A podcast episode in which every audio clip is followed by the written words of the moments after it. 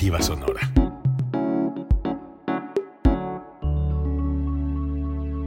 Código Libre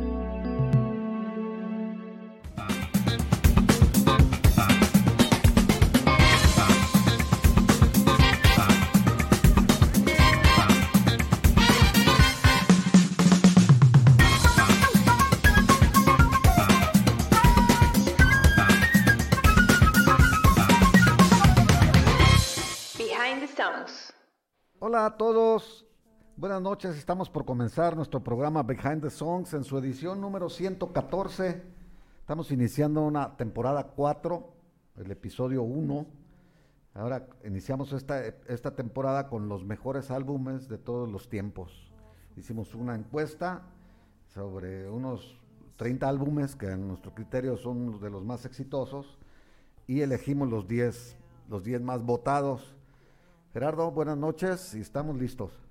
¿Qué tal Jesús? ¿Cómo están a todos este, amigos que nos hacen favor de, ver que Behind Songs en código libre o lo escuchan por códigolibreradio.com o en las plataformas digitales eh, Deezer, este, Spotify, Amazon Music, Google Podcasts, este, etcétera, etcétera.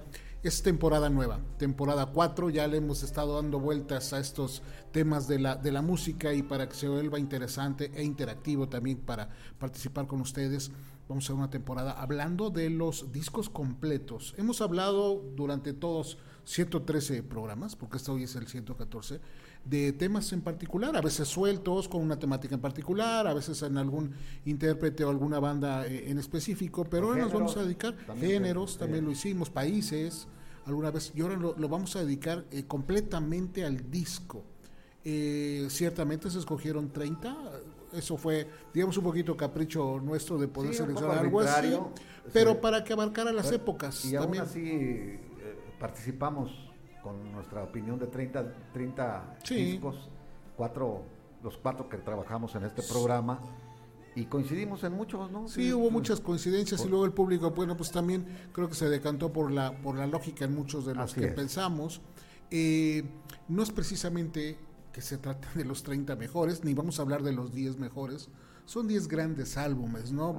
catalogar, ya lo hemos platicado muchas veces, es muy difícil, hay algunos especialistas, revistas, medios, plataformas que hacen sus listas eh, a criterio de, de, algunos... Eh, de algunos personajes que le saben a este tipo de cosas, pero no puede haber uno infalible, ¿no? Cada uno no, no, y aún así, ni entre los expertos hay, hay, también hay discrepancias pues de criterios y de gustos.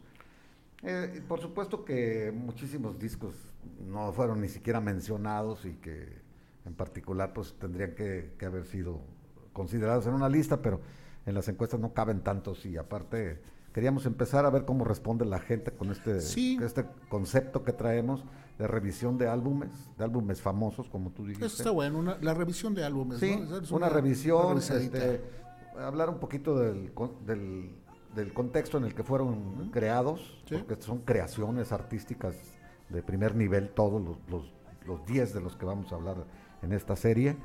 Eh, y creo yo que, pues, como tú dices, se cantan solos, ahora sí que todas las listas casi siempre hacen un colador y, quedan los mismos casi siempre. Sí, ¿no? y este, no hay ni una sorpresa tampoco. La, la, encuesta que se, que se hizo, más allá para indicar cuál es el mejor, era más bien como para acomodar el orden, ¿no? El orden en que vamos a ir presentando y este que nos ayude un poquito en esta nueva temporada, temporada 4, 114 programas, son, son muchos, lo hacemos con mucho gusto y cada vez gente participa más rápido. Veo aquí ya conectados Daniel Velasco, este Mahanaín eh, Edrey, dice que es de sus saludos favoritos. Sergio Nieva, saludos desde Paraguay, presente de nuevo. Gracias a la gente que participa con nosotros. Salvador Adame ya sabe que si el día que no esté vamos a ir por él. El doctor Jaime Juan Romero, ya lo extrañamos, doctor. Qué bueno que está aquí ya conectado. Este Javier Martínez también desde Estados Unidos. Va a ser una noche muy agradable. Yo creo que sí. Este, pues sí, creo que ya lo saben, la publicidad y la promoción que se hizo durante el día del disco, incluso el, el texto y el copy que aparece arriba de la transmisión indica de qué disco va a ser el que vamos a hablar el día de hoy. Y bueno, pues nos vamos a, dedicar esta hora y pasada, hora y media, hora veinte, lo que, lo que alcance, al Dark Side of the Moon de Pink Floyd. el álbum que ganó la encuesta y la ganó con bastante holgura. Este álbum, pues no es nada nuevo, ¿verdad? Estamos hablando de una joya musical. Este, de hecho, ya el gobierno de los Estados Unidos lo, lo guardó en la biblioteca esa que tienen de que para perdurar los, los aportes culturales. Sí, las grabaciones sonoras, sí. Sí, entonces en la Biblioteca Nacional de Washington está, está ya grabado este disco por, para la posteridad, pues.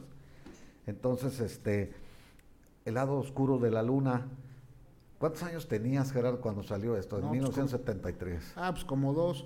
Estabas, no, pues todavía no. No, no, ya tenía un poquito te más. que existía No, este yo, yo, yo, yo, no lo, yo no lo, yo de niño no recuerdo, no lo recuerdo. No, claro que no, pero me refiero, yo, yo tengo siempre esa inquietud contigo, porque tengo aquí cerca. ¿Cómo te llegó este, este disco? O sea, cuando tú, cuando tú te diste cuenta de que ya tenía 10 años el disco, 15 años sí, a lo mejor. Sí, sí. Y, y, te iba a decir yo, porque yo sí lo vi en el momento eh, que salió. Entonces quisiera saber la perspectiva de alguien que, que luego lo, lo aceptó como uno de los No, a mí, me, a mí me tardó un poquito más. Yo, yo descubrí eh, este, eh, la secundaria, ¿no? Este, el progresivo, de hecho, lo descubrí primero con Yes Genesis, lo primero que descubrí en secundaria y después descubrí a Pink Floyd, casi todos muy, muy pegados, ¿no? Y esta obra la, la, recuerdo, pero todavía no me había enganchado como cuando fue un poquito mayor. Ok, ya, ya tenías poder adquisitivo también para comprar. ciertamente un, un criterio auditivo para poder comprenderlo, porque esta es una obra magistral no, estamos hablando de, canciones sueltas, de canciones comerciales, no, esto, esto es todo un concepto. Un disco este, conceptual. Un disco conceptual que para poderlo comprender creo que sí tardé, tardé un poco más, este, de lo cual no me arrepiento absolutamente nada porque lo puedo volver a escuchar y lo puedo ah, disfrutar. Sí. Son discos que no cansan, estos no cansan. Eh, por lo mismo género, eh, las canciones, de hecho, en este disco se propusieron hacer cortes, canciones no tan largas como las habían tenido anteriormente en sus otros álbumes. Y, este aún así están largas. Aún así es. Pero bueno, comparadas con los otros había unas de todo un lado, ¿no? Y de, todos los álbumes pues que había precedido Pink Floyd. No se diga cuando estaba Sid Barrett y otras que tenían digresiones, prácticamente digresiones así psicodélicas realmente, cuando todavía no se decantaban bien por lo progresivo y estaban experimentando los sonidos, ¿no? Así como, como tal. Este disco, pues yo lo, yo lo escuché, esta canción, la, el, el Asandem, que es eh, la canción este, número uno de este disco, la, la canción estrella, pues cuando salió en Canal 58 en 1973 lo empezaron a poner, pero lo ponían muy esporádicamente, ¿no? Y, y después salió Money de este disco, entonces intercalaban una canción esa, yo, yo creo que la ponían tres veces al día, cuando mucho, pero luego la fueron poniendo más. Entonces ya en el FM ya la, la podías oír con más, más este, regularidad en, estaciones que fueran afines pues al rock clásico o, a, al progresivo, ¿no? Había muy pocas en Guadalajara, un par si acaso, Super Estéreo y tal vez Stereo Soul o Stereo Soul 89, que también fue muy famosa. Entonces, esas dos estaciones eh, ponían música de Pink Floyd de los discos anteriores y, cuando salió Dark Side, of the Moon, pues llegó una oleada de nuevos fanáticos entre los cuales yo, yo ingresé, ¿no? Yo de Pink Floyd había oído muy poco, con gente, amigos que tenían, que eran fanáticos del, progresivo, como tú dices, ya habían comprado a Yes, habían comprado a Melson Lake and Palmer y otros. Ellos tenían dos o tres discos de El Umaguma, lo recuerdo de un amigo. Yo, yo ese disco después lo conseguí usado. Eh, otros discos ahí del el, el de. ¿Cuál otro? El, el, el Metal. El Metal es el que le precede. Sí, el anterior. también lo este, conocí. Con amigos. Y, y, y, después fue un, así un préstame el disco para grabarlo. Ya cuando salían los cassettes. Porque eran caros. Eran caros. Y este y nomás conocías una o dos canciones para la radio pero ya después querías tú escuchar la obra completa, como que sin saber muy bien lo que decían las canciones, porque no dominábamos todavía bien el inglés, y, te dabas una idea que, iban en, concatenadas, pues, o sea, que, tenían una relación musical. Yo llegué a oír el, disco este por los dos lados, Dark Side of the Moon completo, este, en un ambiente agradable, así bonito, fresco y, con una copita de vino a todo dar, escuchando todo el disco con todo su esplendor en un buen aparato. Y bueno, son experiencias inolvidables para mí, porque sin ser un músico te despierta algo, logras contactar con los artistas, como que es el, finalmente el objetivo de todo arte, que haya una comunicación entre el autor y el receptor. Entonces, eh, cuando se logra ese objetivo de que agarraste lo que te quiso decir el, que lo compuso, o el grupo, o, en este caso Wright y, Waters, que fueron casi el que hicieron más todo el disco, este, no sé, se llega a una especie de éxtasis, tal vez podría decir la palabra, no sé si estoy exagerando. Yo, yo pienso que no nomás me ocurrió a mí, por supuesto, le ocurrió a mucha gente. Eso, eso que comentas que tiene que ver con la sensibilidad, hay una anécdota que Roger Waters, una vez que se terminaron las sesiones, ya tenía la, cinta de la grabación, se lo presentó a su esposa, se lo puso, llegó a la casa y se lo puso. Lo que, lo que pasó fue que la esposa empezó a llorar de la, de la emoción de lo que estaba escuchando. Entonces él sabía, dice, si ya toqué un alma, creo que se pueden tocar muchas más. Y definitivamente eso, eso era, ¿no? Ahorita tú comentabas esa experiencia, porque este álbum se convierte en una experiencia de escucha. Así es. ¿Me explico? No es que es poner la aguja o ponerlo en CD o en cassette, como tú lo tengas, desde el principio. y el disco empieza a caminar solo no sabes en qué momento cambió de una canción a otra, porque las canciones están conectadas debido a la producción, y, vas pasando de un pasaje a otro, ¿no? Y este, bueno, si tienes un disco LP, pues va a llegar la última canción, que sí lo vas a tener ah, que voltear. que cambiar. Pero en el CD tuvieron la precaución en la, en la producción de juntar el lado A con el lado B. Entonces, en un CD sí lo puedes escuchar completo. Y en el box set también. Lo hicieron ahí, metieron una instrumental, una variante de, la instrumental de, de As and Them, de, puro piano. Y, hacen la, el, el, el, changing, pues el intercambio, así la interfase del LP cuando tienes que voltearlo, allá lo se continúa y quedó extraordinario en el, en el box set de, de CDs, pues. Sí, aparte, en, en, los temas, este, hablando de, de, un disco concepto, ¿no? Que, que, había que escucharse de inicio a fin, eh, la, la, letra y bueno, y la música también te va involucrando en estas emociones y, y, tocan temas como la, como la avaricia, como el envejecimiento, como la muerte. La muerte está muy clara, este, eh, eh, la enfermedad los trastornos mentales, también se tocan muy claro en el brain damage, sobre todo daño cerebral se llama esta, esta pieza. Eh, inspirado también por la problemática que ya, ya había presentado Sid Barrett, que lo hizo salir de la, de la banda. El, fundador principal de la banda perdió, tuvo ya esquizofrenia o, manifestaciones de esquizofrenia y se, se, vio obligado a salir de la banda. Y aparte, si, si, nos vamos un, un, un, punto de vista o una percepción metafórica, el disco empieza con latidos del corazón y termina con latidos del corazón. Entonces, quizás todo lo que recorrió una... Es la vida. Es la vida misma. Es la vida misma, Entonces, desde que naces hasta e, e, ese concepto, para poderlo, primero, eh, recrear en la mente, ¿no? En la, básicamente, como dices, Waters y este y, Wright tuvieron mucho que ver en esta concepción. Son los principales. Las texturas musicales de, de, de Gilmour son, son fundamentales y algunas personas que ya platicaremos que tienen una habilidad impresionante en la voz, lo platicaremos más, más adelante, con, arman un, un producto artístico, un legado que está cumpliendo o está cerca de cumplir 50 años. Él salió el, en enero del 73 en los Estados Unidos. 73. Primero sale en Estados Unidos. y en marzo en, Reino Unido. Y, acá llega, pues ponle a mediados, ¿no? A mediados, ah, en septiembre del 73 creo que se, se metió acá a América Latina. Sí. Gerardo, ¿viste la película o oíste hablar de la película de Sabrinsky Point? No la oí ni la vi. No, la, no, sí supe de ella, ah, pero no la, sí conocía de su existencia. Sabrisky Point fue una, ¿te acuerdas que en los años 80, 70, 80, más bien 70? Sabrisky Point era del, del, cine de arte que le llamaban. Sí, Había salitas pequeñas de 60 o 70 asientos y presentaban cine de arte. En Guadalajara había uno que tuvo mucho éxito, esa salita. Y como vimos que decía música de Pink Floyd, ahí vamos corriendo a, ver Sabrinsky Point por oír la música de Pink Floyd. Bueno, pues Sabrinsky Point es de Michelangelo Antonioni, si mal no recuerdo. Sí, sí, sí. Es una película surrealista totalmente. No le, necesitas andar bien pacheco para, para entenderle. No le entendimos nadie porque no estábamos chavos de 20 años. Imagínate, pues nadie le, nadie le entendió. 19 años tenía yo cuando vi esa película.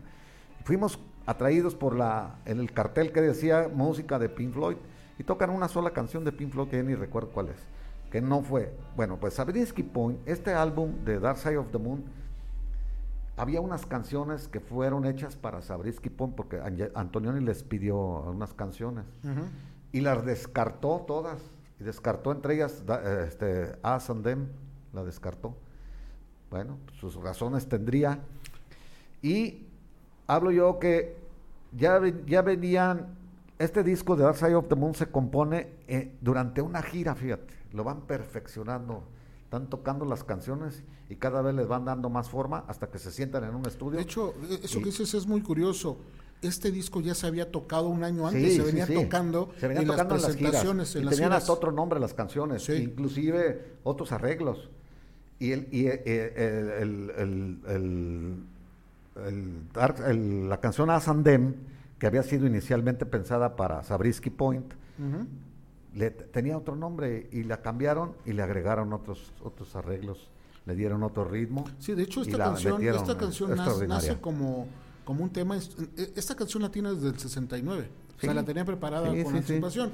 Y era básicamente una, un tema instrumental entre el piano y, bajo, ¿no? Y como dices, se va recreando o se va enriqueciendo en el camino y de la experiencia que van teniendo y en el concepto que van este, eh, formalizando y, se van armando estas canciones. Pink Floyd eh, ah, participó también en otros soundtracks ¿Te acuerdas de una película que se llama More? Sí. De hecho tienen una, un álbum así, este The Valley también y este Tonight Let's All Make este Love in London. Sí. Este también, o sea, tres películas fueron en algún momento musicalizadas o una parte del soundtrack también por, por Pink Floyd y bueno, pues Antonioni no no este no incorporó este este tema, La rechazó Antonioni en, ya en su, en su última selección. ¿Qué tiene de maravilloso el tema que vamos a escuchar? Hay dos, dos partes a mí para mí que me que me llaman muchísimo la atención. Primero el saxofón, ¿no? la incorporación del saxofón a estos, estos sonidos, al sonido de Pink Floyd, al, rock progresivo, si lo queremos eh, darle una categoría. Pero Dick Parry es el personaje que hace su aporte, músico de estudio, no es, digamos, este, de grabación, de sesión, ¿no? Este, no participaba en, en bandas, sino a quien lo, lo llamaba hacia sus participaciones, muy talentoso y otro, este, otra participación muy importante es las, los, los coros, ¿no? La voz de Leslie Duncan y de Doris Troy, este, que bueno, hicieron cosas este, eh, increíbles con la, pues, voz, ¿no? Acordes así influenciados por jazz, por otros géneros ahí metidos. No, no puedo yo, no soy músico, pues no tengo criterio musical así tan, tan bien definido como para decirlo yo con propiedad, pero es una, ¿cómo se dice? Una, una serie de acordes muy, muy, muy ilustrativos de lo que es una armonía musical y de lo que es este, ¿cómo te diré? La sensibilidad y, el virtuosismo de cada uno de ellos, ¿no? Y la voz de David Gilmour pues, le da un toque sí, la voz Es, es, correcto. Eh, bueno, siempre que hablamos de Pink Floyd, bueno, nos enfocamos en los cuatro eh, principales. Este, bueno, al menos en la época posterior, Sid Barrett se, le recuerda en su etapa psicodélica de, inicio. Pero ese, ese cuarteto que formó Pink Floyd se le reconoce. Pero aquí, este, y es curioso, en, las, eh, en los coros, estas dos personas, estas dos mujeres que, comenté, este, Leslie Duncan hizo los coros para la canción. Leslie Duncan, en una de esas este, cosas curiosas, es compositora de un tema que se llama Love Song. Sí. De un álbum que hizo Elton John que se llama Tumbleweed Connection, una canción bien bonita, pero es de las pocas canciones que Elton John grabó que no fuera autor o coautor con Bernie Entonces ahí ya tiene como un punto este eh, curioso, ¿no? Y, Doris Troy, que es la otra voz que también participa en otro tema de, este mismo álbum. Y, también tenía una carrera propia, Leslie Duncan, ¿no? Sí, sí, sí. Era compositora, y tenía discos que ella grabó para ella misma, pero no mucho éxito. Exactamente, pero no tenía mucho éxito. Y Doris Troy era una mujer también con una gran voz que no había sido encontrada hasta que James Brown la encuentra cuando ella era acomodadora del Teatro Apolo, el que está en, Harlem, ¿no? De esos Sí, eh, extraordinaria cantante. Y con una voz impresionante, ¿no? Y bueno, y Doris, Doris Troy también hizo. Esa era la cantante de Soul. Soul, por la, por la voz y por la tesitura.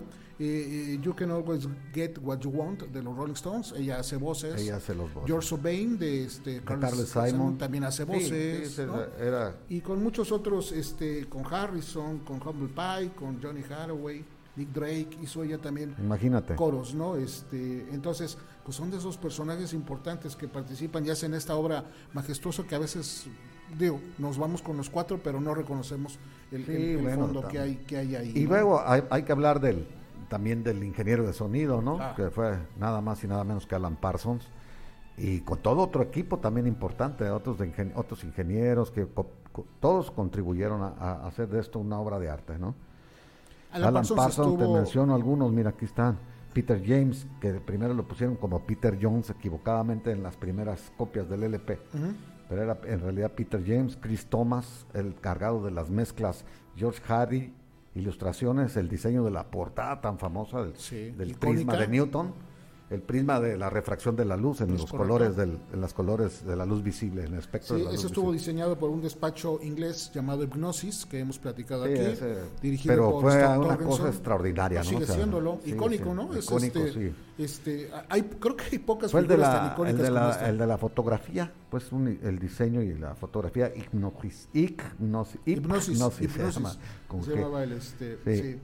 Este, Jim Furmanowski, Furmanowski fue el de la foto, el que tomó la foto. James Guthrie, supervisor de masterización. Doug Sachs, remasterización de las ediciones del 20 al 30 aniversario. David Sinclair, notas interiores de la reedición en CD. Storm Torgerson, diseño de las ediciones del, del 20 y 30 aniversario. Y Drew Vogel, arte y fotografía en la reedición del, del CD. Todos esos participaron, ¿no? Que muchas veces pues nadie, nadie, nadie los reconoce. Y Alan Parsons, pues el ingeniero de sonido. que estuvo nominado en este al Grammy como mejor ingeniero de sonido y no lo ganó. O sea, qué curioso, ¿no? Después de haber hecho esta obra maestra, no ganó el Grammy. Lo ganó este Malcolm Cecil por el álbum de Inner Vision de Stevie Wonder. Otro gran lo, lo, lo, ganó. Pero este, hablando de las personas que participan en el tema y que nadie sabe, porque nos volvemos a ir con los cuatro, hay una parte hablada Sí. Hay una, hay una, este, pues, unas voces que se escuchan. En esta ocasión es a partir del segundo solo de sax, que es el, este, el Roddy de la banda, o sea, aquel que carga las cosas. Sí, sí, y, también el portero. El, el portero tiene una participación de, los, de los estudios de Abbey Road este, también. Bien importante. Es el que dice que algún día se va a morir y pues, que pues, no tenía miedo de la muerte, pero está hablando él como hablando está Hablando. Ah, si quieren, más adelante les platico cuál es la técnica para poder sacar esas voces. Pero aquí Roger Manifold se llamaba el, este, el Roddy, que hace la voz. Entonces, todos esos personajes que no son tan reconocidos participan en este, en este tema maravilloso que lo escuchamos. Vamos a escuchar. Antes de escucharlo, Jesús, queremos agradecer como siempre, a nuestras páginas que nos permiten alojar aparte de Behind Songs y Código Libre nuestra transmisión, como lo es este Fase 3, como lo es Inédito FM en la Ciudad de México, que también nos hace favor de, compartir su página para que este programa llegue a su público y como siempre el respaldo y el apoyo de Tehuacán, Tehuacán en diferentes presentaciones. Hoy me tocó Sabor, este sabor manzana, a ti te tocó la nueva presentación. El twist de tamarindo. De tamarindo, twist de tamarindo, que es agua mineral con un pequeño... Sí, un este, twist, un poquito tamarindo. poquito sabor y que bueno, también lo hay aquí con lima, limón y en las diferentes presentaciones de Tehuacán, que le agradecemos mucho su favor y su patrocinio para que estemos con todos ustedes. Y bueno, dicho esto, vamos a escuchar entonces Osandem. Les recuerdo, Andem. estamos en www.codigoliberradio.com diagonal live stream, si usted quiere ver todo el programa completo. Si no, vamos a escuchar la melodía porque ya sabemos lo que hace Facebook, nos las va a mutear y nos va a hacer una serie de cosas, después nos va a decir perdonen ustedes, disculpen, pero ya hubo ahí una este, afectación en la, en, la dinámica, entonces vamos a escuchar unos segundos, hacemos una pausa y regresamos a continuar con el segundo tema y estamos hablando de Dark Side of the Moon. Regresamos.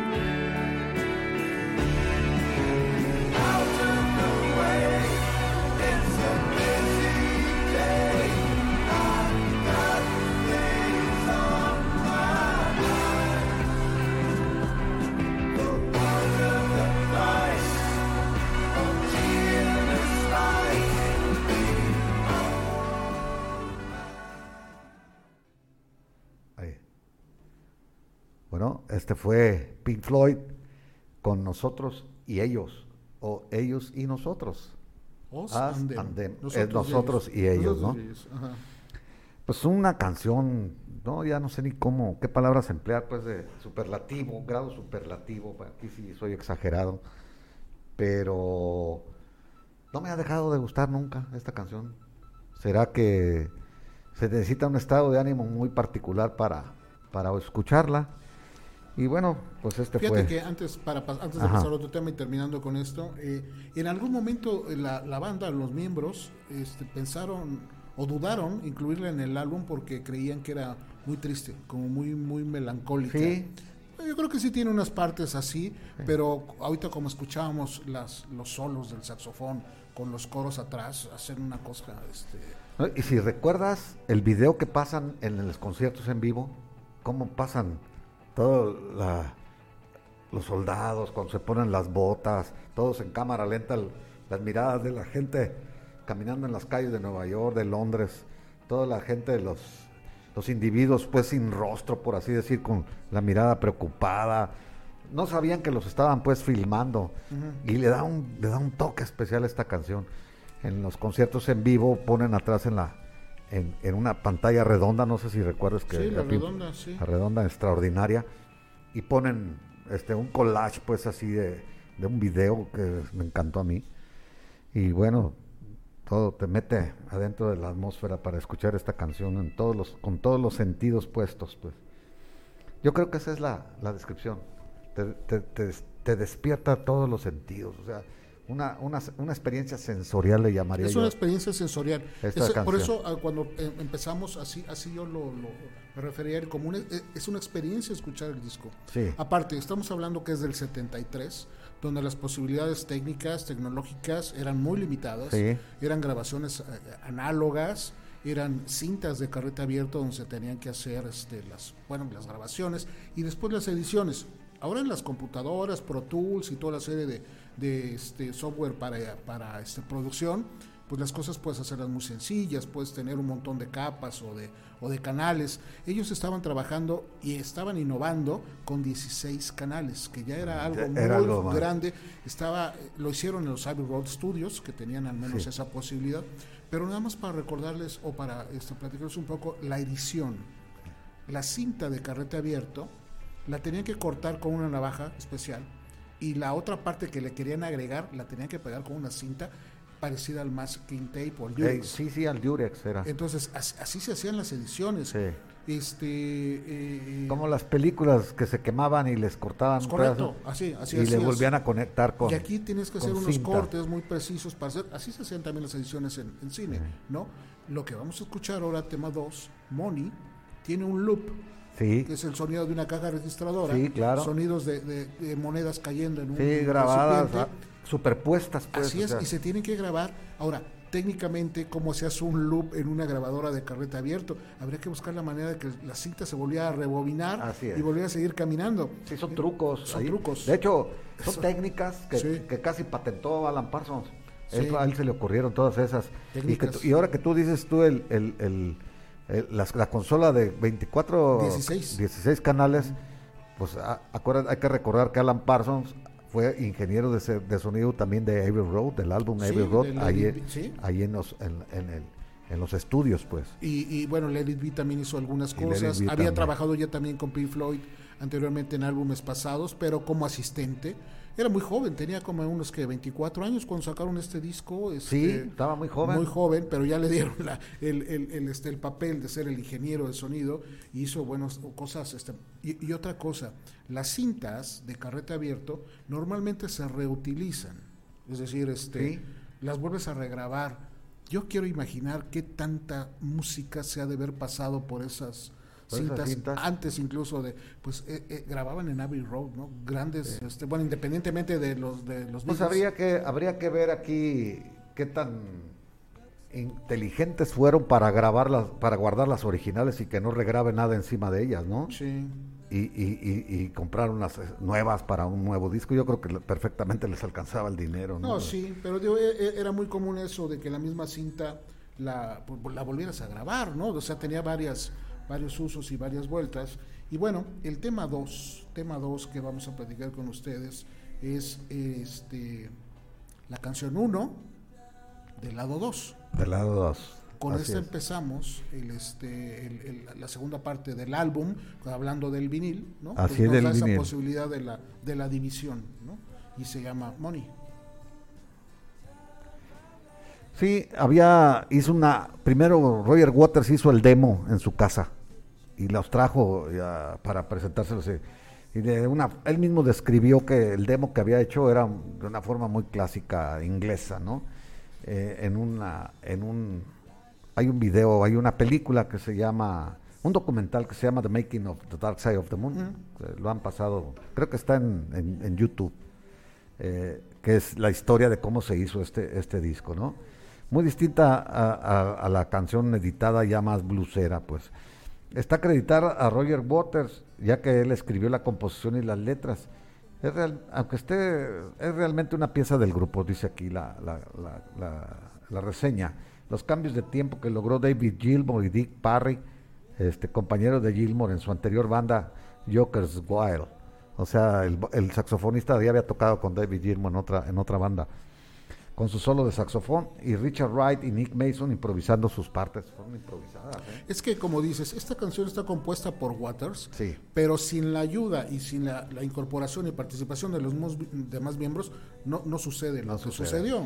Y, más que te dicen que está, está Nick Mason improvisó y también e, este, y Richard Wright improvisaron. Cada uno en su experiencia como en su jazz, especialidad. En el jazz, pues le dieron su toque, incluyendo a Dick Perry con el saxofón, ¿no? Sí, claro. Todos, todos participaron para hacer esta, la voz, David Gilmour nuevamente este, participa, y este tema, tú dijiste que lo escuchaste en la radio, ¿verdad? Lo escuchabas en la radio. Sí, sí, sí. Ok, ya, ya podía ser radial, porque sí salió como sencillo. Sí. La versión del disco dura seis, poco más de seis minutos, y el sencillo dura cuatro. ya, ya, daba las facultades de que estuviera en la en la radio, ¿no? Y, y, al ser sencillo, le da la posibilidad de entrar en las listas de popularidad, en este caso Billboard en los Estados Unidos, que se convierte en el primer éxito de Pink Floyd. Si lo hablamos en cuanto a ventas y a radiodifusión, este tema es el primer éxito de Pink Floyd en los Estados Unidos, porque llegó hasta el número 13 del Hot en, el, en julio del 73. El, el, lado B, la, la, otra cara del sencillo era la de Any Color You Like. You like la que continuaba en el LP después de As and Any Color You Like se, se continuaba. Sí, eh, Money, de la canción que vamos a hablar, que vamos a poner en segundo lugar, que pues es otra, también, este álbum de Dark Side of the Moon tuvo dos, dos este, sencillos nada más, As and Them y Money.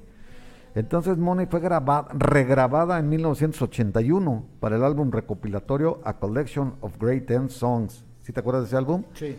Eh, un recopilatorio de Pink Floyd y fue regrabada porque Capitol se negó a cederle los derechos a Columbia Records en los Estados Unidos. David Gilmour se encargó de tocar cada uno de los instrumentos. La regrabaron, él tocó todos los instrumentos excepto el saxofón, donde le llamó a, Dick Parry, a su amigo, y la canción se grabó en New Roydonia Studios en los Estados Unidos. Pasó algo muy curioso con las disqueras. Es, cuestión legal. tocó todas las Tocó todas para volver a hacer una, una reversión, ¿no? una regrabación este, del tema. Eh, eh, hasta este disco, eh, Pink Floyd tenía contrato de, grabación con Capitol sí. en los Estados Unidos. se terminaba el contrato precisamente con este álbum. hay que recordar que Capitol era una filial de EMI. Sí. Los Beatles también tocaban en Capitol acá en América. Y, este, allá en Inglaterra en EMI, EMI Records. Y, lo que sucedió fue, tú hablaste ahorita que la escuchaste en el radio en México, bueno, en Estados Unidos se escuchó inmediatamente después de salir el álbum.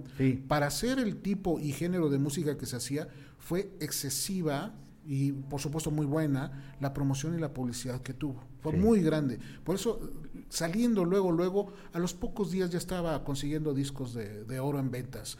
Ya la gente lo escuchaba. Aparte ya tenía el antecedente de los que los habían escuchado en vivo pero hubo mucha, mucha difusión y promoción porque el entonces director de Capitol en los Estados Unidos estaba haciendo méritos para poder extender el contrato, porque él veía una, este, veía futuro en un futuro con ellos, ¿no?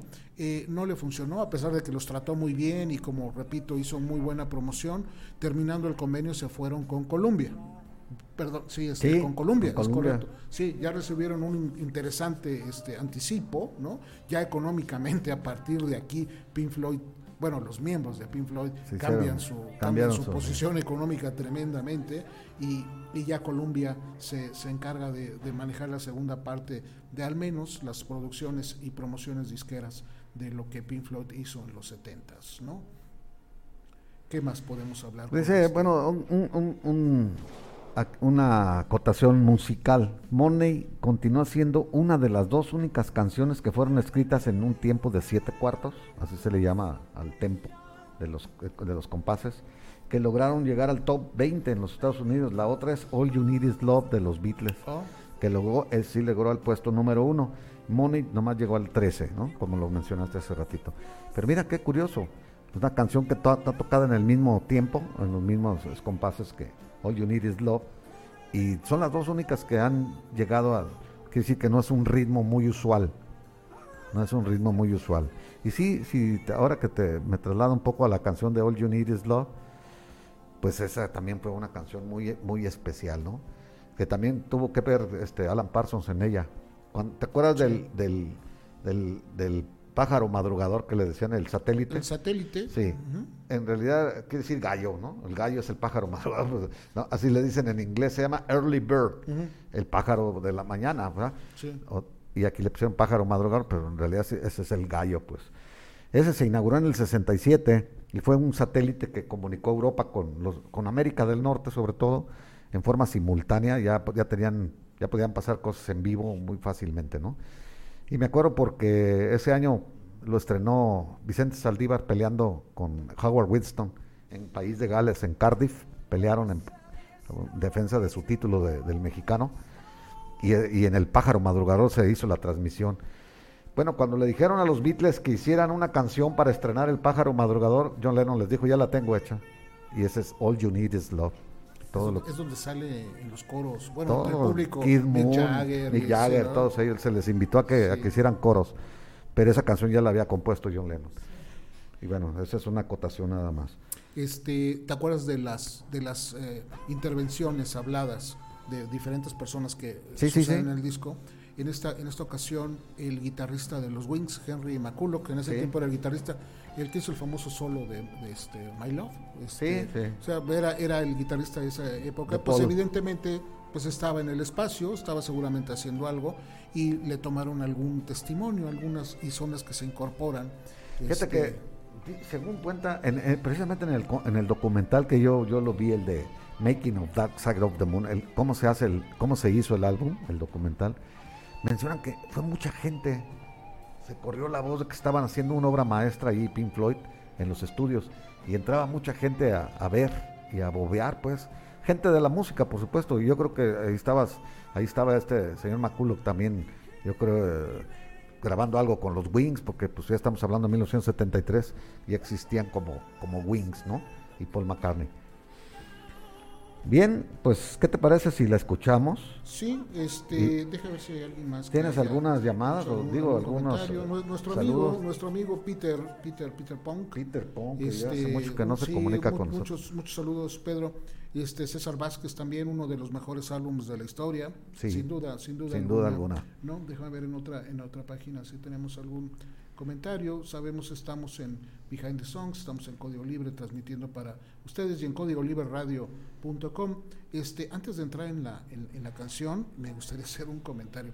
Hay una, ¿cómo le puedo llamar? Una, es una historia y, y, es real, también porque lo he, lo he verificado, que si sincronizas el álbum Dark Side of the Moon ah. en el tercer rugido del león de la Metro Goldwyn Mayer al inicio de la película El Mago de Oz, la, versión segunda, ¿no? La primera es de este, principios del siglo, la segunda donde sale este Judy Garland como, Dorothy, ¿no? Este, si lo sincronizas al tercer rugido, el, el, álbum se sincroniza perfectamente con lo que está sucediendo, como si fuera un score de la, de, la película, y es impresionante de repente ver, ver muchas cosas que suceden. En este caso, la película, en la película, si haces esa este, acción de sincronizar al tercer rugido, el, este tema, el tema de este Money, empieza justo cuando la película se convierte a color. La película empieza en blanco y negro y tiene una transformación a color. En ese momento que se transforma a color es cuando este eh, si es la sincronización, Money empieza a, sonar, ¿no? Entonces, hay cosas muy curiosas en ese tema de, de, Wizard of Oz o The Dark Side of Oz que le llaman esa, esa, esa, extraña situación. Pink Floyd muchas veces, incluso este, eh, este Alan Parsons ha dicho infinidad de veces, y es más, no quiere ni que le pregunten si hay alguna relación entre la película y el disco. Él insiste, no tiene absolutamente nada que ver, una coincidencia muy curiosa, no hay ninguna relación y, no es un tema ni siquiera que quiera abordar, ¿no? ¿Tienes comentarios? Sí, Sergio R. Hernández Maya le pone un perro discaso, un discaso perro, pues. Pues sí, ¿no? Sí, pues sí. están todos los adjetivos, eh, merece este disco, con mucho, y más estas expresiones juveniles de que es muy perro. Peter Pong, pues ya discaso, Dark Side of the Moon. Yo me imagino que Peter está bien familiarizado también con este, con este álbum. Pues el, cuántos discos no han pasado por las manos de Peter Pong también. Denny, Degli, Uomini, callaos, a ver qué música hacen, que ya nos hablemos. no, pues, no, pues eso. Bueno, también le recuerdo a, Daniel Degli que el programa es de comentarios de lo que hay atrás de las canciones, por eso se llama Behind the Songs. Y también ponemos las canciones, así que vamos a complacerlo también. y vamos a pues. escuchar de Pink Floyd Money.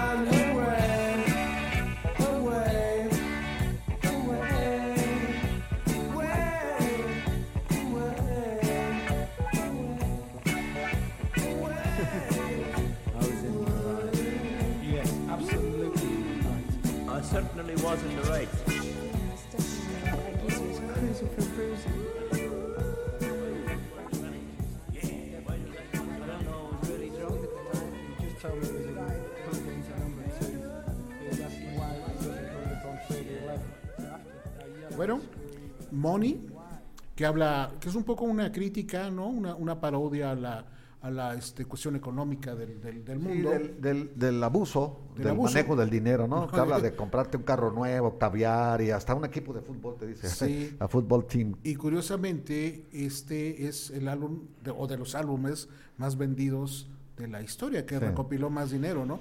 Hemos visto aquí en, en, números que es difícil encontrar una, una coincidencia, pero se acerca ya a los 50 millones de copias vendidos este álbum, ¿no? Definitivamente entre los tres. Entró a los cinco primeros, por supuesto, así, ya, ya calculando nosotros, porque algunas reseñas dicen que ya está entre los primeros tres también, y, y hay otros que dicen que no, porque mundialmente está entre el lugar número Cinco, sí, entre los cinco sí está de los, de los... Sí, pues está Thriller, está eh, el de ACDC. Black in Black, está el, Black in, Back in Black. el de las Águilas. El, recopilatorio de Eagles, el Hotel California también.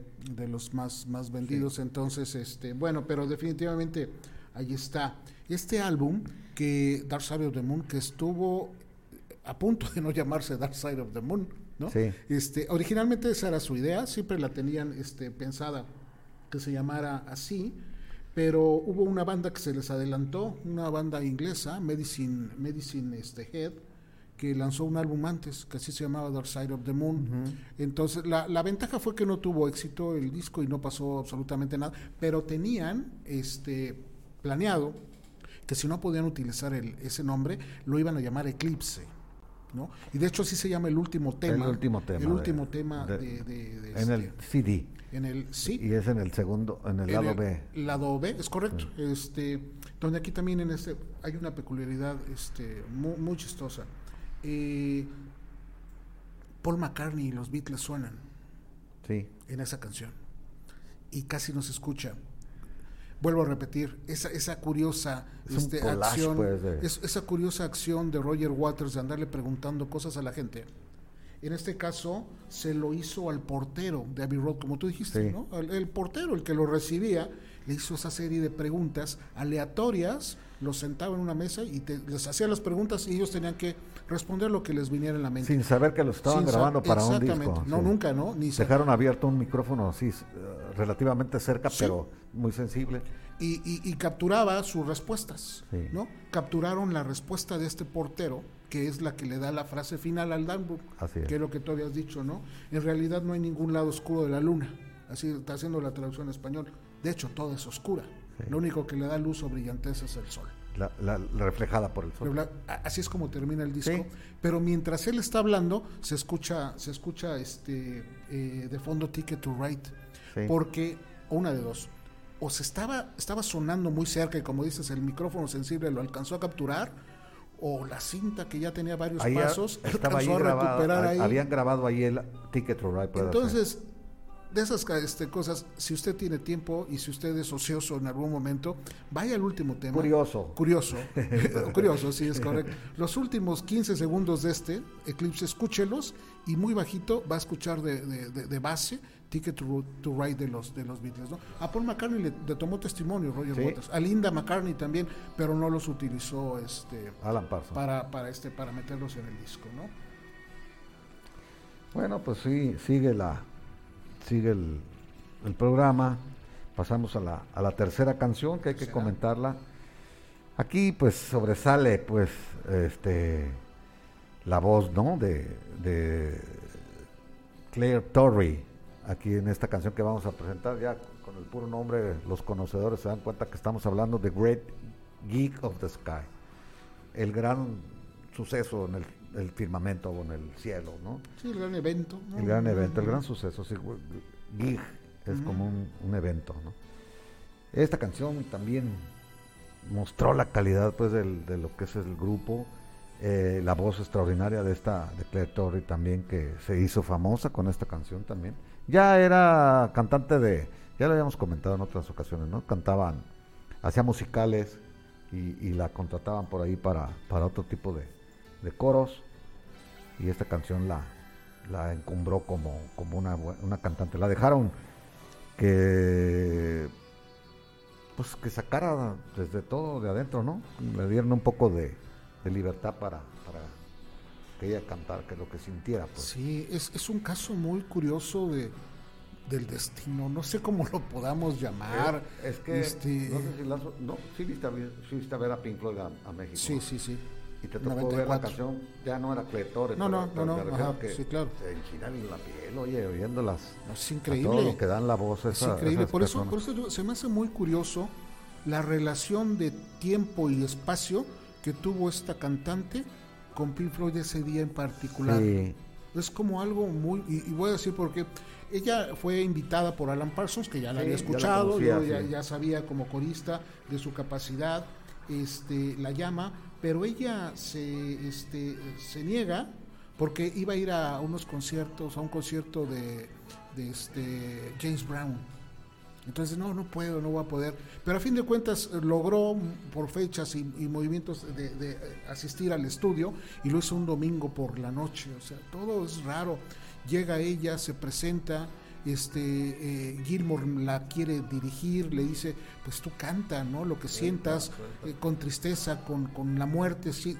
El tema tiene que ver un poco con la muerte, ¿no? Primero, está, está compuesto por Richard Wright, únicamente compuesto por él, y tiene que ver con esa este, con esa con esa cuestión. Es como la llegada del alma al cielo. Sí, o, sea, o, la partida, no la llegada, la partida del alma es correcto. Al, firmamento. Se me hace, se me hace, se me hace tinado, ¿no? Es el gran suceso es cuando no se refieren al cielo que, en el concepto que tenemos los cristianos, sino al firmamento, las estrellas, pues, porque sky es, es, firmamento, el cielo se dice heaven.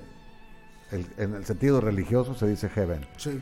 Entonces, Entonces este, bueno, la, hacen participar, llega, canta, sí, tenemos 15 dólares de presupuesto para que nos está bien, yo pues trato, trato, este, le, vuelvo a repetir, no tiene una dirección muy clara, tú nada más lo que sientas, ¿no? Y, pagaron muy poquito, ¿no? Tres, tres tomas. Fueron tres tomas la, que hizo ella. Pero digo, le pagaron muy poco 15, también. No, ya después cuando la escucharon, no, no se ha dicho cuánto, le pagaron más. Quisieron compensarle. Y todavía, ahorita voy a decir al final, le están pagando ah, mucho más. Pero bueno, le dieron, le dieron créditos, pues, para que tuviera regalías. Este, y se las merece, ¿eh? O sea, esta canción, digo, si algo luce la canción es la voz de, de ella, ¿no? Pues ese es un mensaje, dice, no léxico porque no tiene letra, son son puras tonalidades, eh, la voz humana no, no, no, habla de nada. No, y, y, lo curioso es que después cuando terminó sus tres tomas, pues yo, yo quiero imaginar esa escena, quiero imaginar ese domingo por la noche, donde sale y los eh, ingenieros y, y, este Gilmore sorprendidos de lo que habían escuchado, ¿no? Y ella sale de una manera humilde, apenada, pidiendo disculpas porque a lo mejor no había conseguido lo que ellos pedían. No, no, es que esto es increíble lo que acaba de suceder, ¿no? Y lo, me imagino que lo, lo editó bien también Alan Parsons. Lo, sí, ¿no? Digo, a fin de cuentas ya lo, acomodó como, como debería de ser, ¿no? Entonces, bueno, este su participación fue memorable. lo, de las regalías que le tocaron, en realidad, por eso la, le pusieron parte de la autoría, porque fue lo que ella sintió. Como no letra, es un, es un lenguaje no léxico, sino ver, este, de puro sonido. Ella participa en los créditos por eso. Sí, porque los demandó. no, y ella lo inventó, ella lo, ella lo inventó lo que, lo que, lo que totalmente. Eso aparte es totalmente de ella, es pues, creación de ella, ¿no? Entonces en el 2004 los demanda a ella, a, la banda y a la disquera, Emi, Emi Records, ¿no? Los, los demanda eh, por coautoría del, del tema. No hubo mucho que pelear, en un año se resolvió y le dieron la total este, indemnización. Este, certeza legal, de, tienes razón, es correcto, y la banda llegó a un acuerdo y a partir de entonces, en el este, 2006, en las reediciones del álbum ya aparece, como autora. Este, Richard Wright y este, e, ella como Torri este, como Sí, de hecho se le menciona aquí en la biografía a, Clay Torre como eh, cantante británica famosa por haber compuesto e interpretado la parte vocal no léxica, vuelvo a decir, de la canción de Great, Great Geek in the Sky. Sí. Se la compuso. Su carrera como cantante no, no, no siguió adelante, ya se dedicó a la vida privada, ¿no? Este ya, pero quién dijera que a lo mejor una persona que es tu vecino o era tu vecina, ella ya murió, este, era tu vecina y que tú la viste como una 20 años haciendo una vida este, normal que te dijera, sabes que mi voz es la de esta, canción, ¿no? Porque digo, no fue una figura, digamos, fulgurante ya posteriormente. Aparte, si tú la oyes por primera vez, pudieras casi asegurar que es la voz de una afroamericana, por la tesitura y por los este, agudos que llega a alcanzar. No, ella es de, ella es de raza, de raza blanca, y este, bueno, rompe, rompe con los este parámetros que, que, tenemos de esta, de esta, de estas cantantes. Eh, regresando con la este, cuestión con el tema de, de Wizard of Oz, la del Mago de Oz. Si nuevamente haces la misma sincronía, lo haces en el este, tercer rugido del león de la Metro Goldwyn Mayer, esta canción va a comenzar justo cuando empieza un tornado. Sí. La escena del tornado que, se lleva a la casa y es donde ya Dorothy, viaja, ¿no? Hace, hace, hace discusiones. Y cuando termine y llega la calma, es cuando la canción empieza a, a bajar. No son de esas sincronías como, como muy, muy curiosas, ¿no? Como un sueño, ¿no? algo onírico. Sí, sí, sí, Si lo refieren de fantasía y, onírico. Bueno, pues, ¿qué te parece si la escuchamos? Ya estamos en la tercera canción de Pink Floyd, del programa Behind the Songs. Estamos, vamos a escuchar The Great Gig in the Sky de Pink Floyd.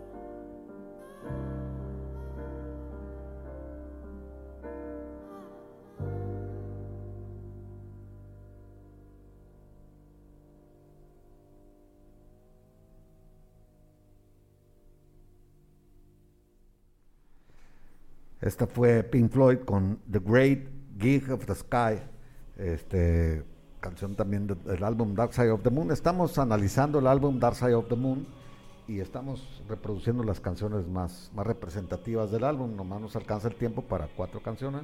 Esta fue la tercera canción. esperemos que hayan disfrutado como nosotros de oír otra vez la voz de Claire Torre, extraordinaria eh, en esta canción de improvisación y dio una muestra de, talento musical al, al ocurrírsele esta, este, este, estas, estas voces que luego fueron editadas en tres tomas que nada más lo hicieron, eh, lo dijo Gerardo. Alan Parsons reeditó y, hizo esta, obra de arte. Esta canción sirvió para, no sé si haya sido la única, que un, tema de Pink Floyd se utiliza para eh, fines comerciales o publicitarios. En el 94 se lanzó como, como eh, música de una campaña publicitaria para Neurofen, este, este que es medicamento para el dolor de, de, cabeza, ¿no? Entonces, pues es como muy raro encontrar un tema, pero aquí se pudo hacer porque, bueno, el tema era de Richard Wright y él podía hacer lo que quisiera con, con él y accedió y, este, de hecho, se regrabaron algunas partes, incluso Torri, Claire, Claire Torri regrabó todavía la, este, la, la voz y los ay, ¿qué, ¿cómo lo puedo llamar? ¿Es voz? ¿Gritos? ¿Lamentos? ¿Emociones? O sea, sonidos. Sí, sonidos vocales. The Greek in the Sky, que era el ascenso del alma ah, de un muerto, pues entonces este, el, el arribo al, firmamento, hacia el firmamento, pues, o a perderse en el firmamento. Entonces, tiene una mezcla de melancolía y una mezcla también de, de júbilo, no sé cómo llamarlo, de, pues, de aquella. paz aquella manifestación de, de, éxtasis, ¿será? Sí, no, es una cuando vuelas hacia la eternidad, pues. Son emociones muy, muy, muy complejas. Este, este tema compuesto por Wright, Wright lo tenía y aquí lo hablaba un poquito en esta, o, lo deja ver, no, no, no lo habla, lo deja ver en su tema, eh, cierto temor a la muerte. Sí, y, y, Richard Wright es el primer miembro de Pink Floyd que, muere. Que, que, muere, ¿no? Este, y luego le tocó este joven hacerlo, bueno, no tan joven, pero sí ya eh, no está, no está con, nosotros ni con, con, la banda. Y hay aquí algunos comentarios, Jesús, que antes que se me pasen. Sergio Hernández Maya dice, es una canción que le dedicó a su abuela cuando partió. Ah, mira. Creo que qué bonito momento, ¿no? Y creo que eso es precisamente lo que estamos hablando. Él también relacionó la partida de alguien, ¿no? De la, la eh, el abandono del cuerpo acá en la tierra y el, el, alma que se va rumbo a la eternidad para no ir al cielo, ¿no? Sí, qué, emoción tu comentario y qué, y, qué, y qué memoria seguramente tú tienes, Sergio, de esto que sucedió. Jorge Cárdenas dice que tengo el LP y lo voy a ir a poner ahorita. Eh, para, va a ser lo mejor que puede hacer. Sí, aparte vas a dormir muy bien porque quiere escuchar la de Ticket to Ride al final ah, bueno, en Eclipse. va a hacer caso. Sí, entonces, bueno, pero este, primero que escuche todo el disco. No, exacto. ya al final el, Eclipse que sea la última. Que lo vaya. Este Cristina desde San Diego, ¿verdad? Cristina. Sí, Cristina. Ya nos mandó 100 estrellas. Cristina, muchas gracias. Un abrazo, Cristi. Compartiendo. Gracias. Y también este, su esposo murió, Raúl, amigo mío. Era fanático de Pink Floyd, pero fanático, sí, estamos le dedicamos este programa para a la memoria de Raúl. Con todo gusto. Y también si usted quiere y puede, ¿no? Y este tiene ganas de poder compartir estrellas con nosotros, estamos ya en esa posibilidad de recibir estrellas que lo que hacen es motivar a la producción de poder seguir haciendo cosas como las que estamos haciéndole con mucho cariño, que no nada más es cosa de nosotros que usted nos ve, hay un equipo en producción atrás, al final los este eh, decimos sus nombres, quién participa en esto. Eh, Luis Vicente Villalpando también, Luis Vicente que es, esporádico, Luis viene, va, viene, pero qué bueno que estás aquí. No, y también le gusta Pink Floyd. Este... Vicente es conocedor, ¿eh? Sí, es conocedor. es conocedor sí, sí, sí, Tiene aquí una especie como de, de pregunta. Siempre he tenido una duda si Dark Side of the Moon fue el disco que dio a conocer a Pink Floyd a las masas. Sí. Sus álbumes anteriores, porque o porque sus álbumes anteriores eran muy complejos. Y más locales, más, de, más, más de británicos, pues. A, Sid Barrett, ¿no? Que tenía... Y, y, no eran mainstream, es decir, no estaban, este, no eran populares. O dice, o fue la presión de la disquera para que fuera más accesible la banda. ¿Tú crees que este paso que da creo que, yo, no creo que, la, yo no creo que la disquera le haya dictado a dónde a dónde se dirigiera. me, imagino que estos eran lo suficientemente buenos músicos como para permitir que alguien les, fijara una directriz. Yo me imagino que las disqueras presionan, eran aquellos tiempos grupos de rock progresivo, los presionaban un poquito a que se metieran algo a lo comercial, metieran una canción más comercial para que se vendieran los discos, lógicamente, estaban en su negocio. Pero conociendo después ya las obras que hicieron posteriores y todo, ya cuando pertenecían ahora sí que ahora sí ya al gran público, ya todo, ya se habían popularizado en todo el mundo, ya no tenían pues, miedo de improvisar o de cantar cosas nuevas y de experimentar otros sonidos, como pasó con The Wall, el álbum doble de, Pink Floyd también, uh, siete años después, ¿no? O sea, del 79, el Pink, es The Wall, ¿verdad? Sí, seis años después. Entonces creo yo que sí estoy de acuerdo que fue el disco que los internacionalizó en forma así completa. Este, llegó a, por lo menos aquí en América Latina, fue el disco que más, más entró a, las estaciones de radio. Antes no lo ponían a Pink Floyd, muy poco, muy, muy esporádico. Y este, este álbum sí lo, lo hizo ya más conocido. Sacaron los dos sencillos, quiere decir que, que hubo ventas pues del álbum como para generar los dos sencillos que, hablamos de él, que fue Asandem y Money. ¿no? Yo creo que, bueno, como dice Luis Vicente, la, parte anterior o antecedente, este, sí era más compleja, ¿no? Escucharlo, estaba en una etapa de psicodelia y aparte... era la este, etapa psicodélica. Eh, eh, eh, era complejo su, este, su, su andar. Vamos a poner en, contacto, en contexto a la gente. Sid Barrett era el líder de Pink Floyd. Sí. Y Sid Barrett era un adicto al LSD. De hecho, se le cree, se cree que su esquizofrenia fue derivada del abuso del LSD, porque todos los, todos los que lo conocieron y que convivieron con él, los de Pink Floyd han sido parcos al respecto. No, no se manifiestan por respeto a la, a la memoria de su amigo.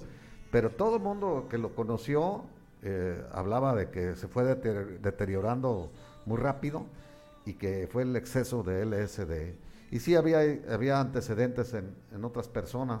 El abuso del LSD, decían en aquellos tiempos, se quedaron arriba, ya nunca bajaron. Y, es cierto, porque el LSD, por eso se empezó a, a, perder popularidad, porque había muchos suicidas, había muchas gentes que, pues años después de que habían consumido, todavía tenían alucinaciones. Entonces se desconocía mucho del metabolismo del LSD y empezó a provocar miedos en los consumidores. Entonces este, tenían ataques de repente de alucinaciones años después de que, de que no consumían. Y, ahora imagínate Sid Bar que, que, se metía kilos de LSD, no sé cuánto, tenía fama de, de, abusar pues del LSD, ¿no? De andar siempre muy, muy metido en, el, en los viajes eh, del ácido ese.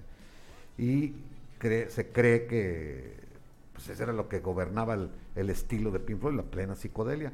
Hay que recordar que esa etapa de la psicodelia pues, nació junto con el ascenso de Jimi Hendrix, que, también fue líder en el innovador en el rock psicodélico, que así le llamaban, al género que creó Jimi Hendrix. Ahí está Sgt. Paper, toda la psicodelia en todo su esplendor, que fue el primer álbum conceptual de Beatles, que les dejó George Martin la libertad plena de, por primera vez, de que ellos compusieran este, a, su libertad y que los dejó apantallados. y bueno, y, y, como tú dices, esos excesos, que no es nada que no se sepa, este, obligan la salida de Sid Barrett. Termina esquizofrénico. Entra David Gilmour a hacer su aportación. Que era su amigo. Empieza a evolucionar. De hecho, Sid Barrett lo llama, porque se le olvidaban las canciones, ya lo habíamos hablado. a Sid Barrett se le olvidaban las canciones en plenos conciertos. Entonces traías a, David Gilmour, David Gilmour se las sabía todas y, y también lo acompañaba en la guitarra. Entonces se fue quedando con el, con el puesto. Pues. Y, bueno, la evolución que sucede con el Dark Side of the Moon es una, una, es una gran evolución, estoy totalmente de acuerdo. No creo, por conociendo la personalidad de Roger Waters, empezando por ahí, que se hubiera prestado a una estrategia de marketing o comercial para hacer eh, eh, algo este, este, disco está muchísimo más allá de lo comercial. lo comercial fue consecuencia Roger Waters era antiimperialista, es todavía hasta la fecha, y de hecho es activista político. En contra del sistema, ¿no? Entonces, este disco y la calidad del disco y la profundidad del disco, vuelvo a repetir, rebasa los temas de mercadotecnia o de consumo. Eh, eh, las ventas llegaron en consecuencia de lo maravilloso que es el álbum, no pensando en las ventas mismas. Estoy de acuerdo, estoy de acuerdo. Entonces por eso llegó a Y sí, Vicente tiene razón en hacer esas observaciones también. Muy bien, este, pues vamos con el último tema para este de bueno, escogimos cuatro primero por la por la duración, probablemente según el disco en esta nueva temporada que vamos a tener. Pueden ser entre cuatro o cinco canciones según la duración. De acuerdo a la, duración. por lo general van a ser cinco. Sí. Sí, pero aquí, este aquí nomás fueron cuatro por, por la, larga duración de cada una. Sí, porque es el programa de una hora de código libre que dura hora y media. Este, agradecemos a los que nos hacen favor de permitirnos ya, agradecimos A, Inédito. Ya los agradecimos desde el principio, pero pues otra vez. Y a Fase 3 también. 3, Tehuacán, que nos hace favor. Y visiten el podcast en Spotify, está muy bien. Yo cada rato los. Ahí es como. Ahí están todos, sí, está bueno. De repente yo también me acuerdo, dije, ¿a poco dije eso yo? Sí, este, se oye uno bastante bien, ¿no? Y, y es raro, a mí mi voz se me hace muy pues, rara.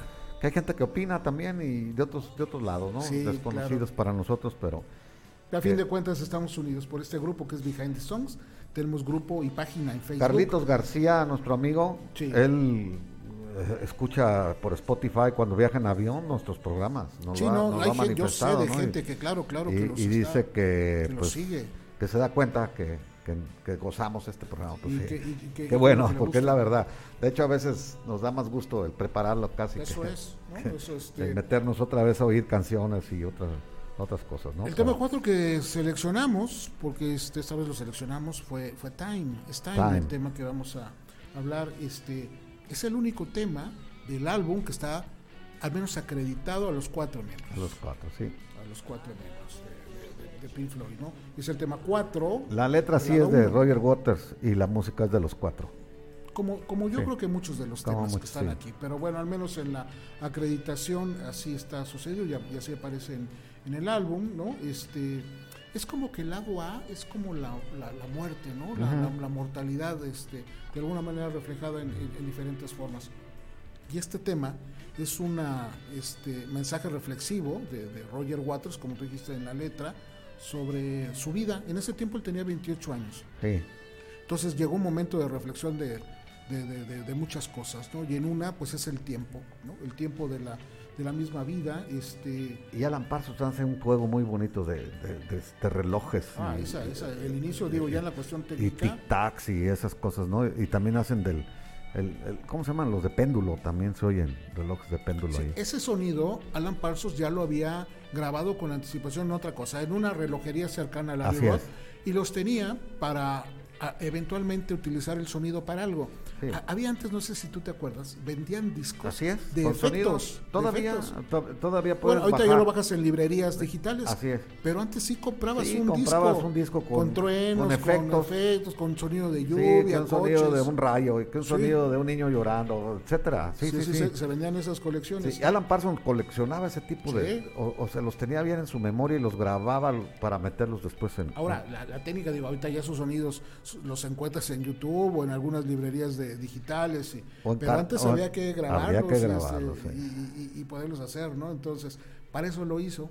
Y bueno, después esta complejidad que hablábamos de la producción de edición, de cortar, de em, embobinar y hacer una serie para que nos diera ese efecto envolvente.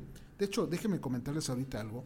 Eh, tenemos ahorita una bocina de monitor, una y nos cuesta un poco de trabajo. Costó trabajo no ir el porque necesitamos las demás bocinas para poder captar la ambientación que el, se La cuadrafonia, en este álbum eh, hizo, hizo, Alan Parsons, sobre todo para grabar lo de los relojes, lo grabó en una tienda de antigüedades y usó cuadrafónico, pues, para que se escuchara. Y sí, en una, en una bocina como la que tenemos aquí, es monoaural. sí. Entonces de repente así se vuelve un poquito complejo el sonido y, te decíamos a cabina por qué le bajaron. No, es que es esta, es, esta cuestión. Entonces, pues sí, grabados por Alan Parsons en la edición. Doris Troy regresa aquí, en los, también. coros. También está Leslie Duncan, este, Liza Strike y Barry St. John, coros, que son parte de este del sonido que tiene este Time. Eh, nada más para darle crédito a las personas que participan. El manager, el road manager, que se llama Peter Watt, eh, graba algunas risas y participa ahí en el sonido, de esos sonidos eh, este, inmiscuidos en las canciones. Peter Watt es papá de Naomi Watt, ¿te acuerdas de esta actriz? Sí, claro, es una... Eh, Naomi Watts es la que sale en 21 gramos. Exactamente, exactamente, la de Gonzalo Señor. Este, y es su, papá, ¿no? Entonces también graba, se escuchan sus, sus voces, ¿no? La, versión que es muy buena, que lo estábamos platicando aquí antes, del disco en vivo de Delicate Sound of Thunder, el delicado sonido del trueno. El delicado sonido del trueno. Del este, The Delicate Sound of Thunder. Del 88, ¿no? Esta, versión está muy, muy bien hecha. Ahí ya no está la batería de este Nick Mason. Nick Mason está, eh, perdón, el bajo, no, eh, no está el bajo, Nick Mason sí está, no está el bajo de Roger Waters. Roger Waters, ya había salido de la banda. Y es este Guy Pratt el que hace el, bajo en este, en este disco. Y bueno, pues este creo que es un, un, gran tema para cerrar este, este programa que hemos estado hablando de. Yo creo, este es mi punto de vista personal, sí estaría dentro de los 10 mejores álbums de toda la historia. No, sí. Para mí dentro de los 5. Yo sí lo acoto todavía más a, los 5. Sí, ¿Sabes qué dijo Alan Parsons? Digo, cerramos casi el programa con, con una antítesis del, del mismo. Tenemos comentarios, se me olvide, pero síguele. Eh, eh, Alan Parsons dijo que el mejor disco que él había escuchado en, su, en, la grabación perfecta fue Who's Next de ah, Él admiró mucho la grabación de ese disco. Y yo creo que fue modesto por no hablar de sus grabaciones que él mismo hacía, ¿no? Porque yo, todo el mundo dice que el, disco mejor grabado ha sido Dark Side of the Moon, para muchísima gente. Entonces yo le doy crédito a él por su modestia, pues de que no habló de, sus grabaciones, sino que habló la de otras no, Pero este todo lo que abrió, todo lo que hizo, la profundidad que tiene, tanto en la música como en las letras, en la producción, en la técnica, lo hacen un... Y la innovación y, la improvisación, como dijimos, de muchas cosas. Torres. La, Los momentos que se dieron en ese tiempo hacen un producto cultural. Los loops que dices, el, el pegar cintas, grabaciones con grabaciones, etcétera. ¿Te acuerdas tú de la portada? Sí. Que, que era este Gatefold, o sea, que la podías abrir. Sí, claro. La abrías y venían las letras, ¿no? Y venía una especie como de electrocardiograma, ¿no? Sí, sí. Y traía, el disco venía, recuerdo, en un insert de papel que venían las pirámides de Egipto, las, este, las pirámides sí, de, Giza. Giza, exactamente, ¿no? Keops, Kefren y Miserino estaban en este en este disco. Tengo rápidamente comentarios antes que nos olviden. Bueno. Sergio Hernández, qué bueno que te gustó el programa. Este participa con nosotros, eres comunidad Behind the Songs. Comentarios. Este, se aceptan críticas también y se aceptan eso. Eh, eh, hombre, eh, somos este el doctor Adame. Sugerencias. El doctor Adame ya mandó sus estrellas. Ah, mira, qué bien. es muy generoso. es muy generoso. Tiene mucho dinero ya. Ah, qué bueno. Entonces, Y lo convierte en estrellas. Bien, doctor, hace, hace bien en repartir el dinero. Este, Luis Vicente Villalpando dice, el Dark Side of the Moon es el disco. Es cierto, se nos pasó a decir que más tiempo ha pasado en la lista de los ah, 200 Un gran dato, más de 900 semanas ha estado. Más de 900. Eh, primero duró 810 creo, es el récord. Y luego salió y regresó. Sí, Dice, en el 2020 llegó a 950 semanas. Sí. Ningún álbum ha estado tanto tiempo, ninguno. Entre los 200 de Billboard, estamos hablando. Y cerca, no sé si el Legend de Bob Marley o este o el, Back in Black o el, Rumors. El, de Back in Black, el de los el de creo que no meten allí los recopilatorios, ¿verdad? Creo que no, no, entran o no Entran, sí, sí, sí, entran, sí. No, pero están a distancias, ¿eh? todavía de, de algunos este, oh, sí. no, para que alcanzarlo. ninguno ha durado tanto. Yo, yo creo que ni, ni se le acerca ni a la mitad el, el, segundo lugar. Bueno, saludos también para Pepe Valdés. Pepito, ah, muchas un abrazo, Pepe, qué bueno que este, nos escuchas. Diego Rubín también se está conectando. Diego también. muchas gracias un abrazo. por estar el doctor Jaime Juan Romero le gustó el programa, de eso se trata, doctor. Agradecer a Cabina, ¿no? Este, sí, Jaime este, Juan Felipe, Junior y, Felipe. Felipe la producción, está Kenia, nuestra diseñadora, que va, a sacar unas, unos productos bien interesantes, los van a ver en imagen. Y este, gracias, Felipe, gracias Jaime Juan, a todos ustedes por su atención y favor. Jesús, la próxima semana tenemos otro disco otro del cual hablaremos. Otro disco y gracias Gerardo también por el programa, me encantó también a mí y hablar de, de estas joyas musicales, pues se nos hace corto el tiempo, ¿no? Ah, ¿Nos despedimos? Con Time. Vamos a despedirnos con Time de Pink Floyd.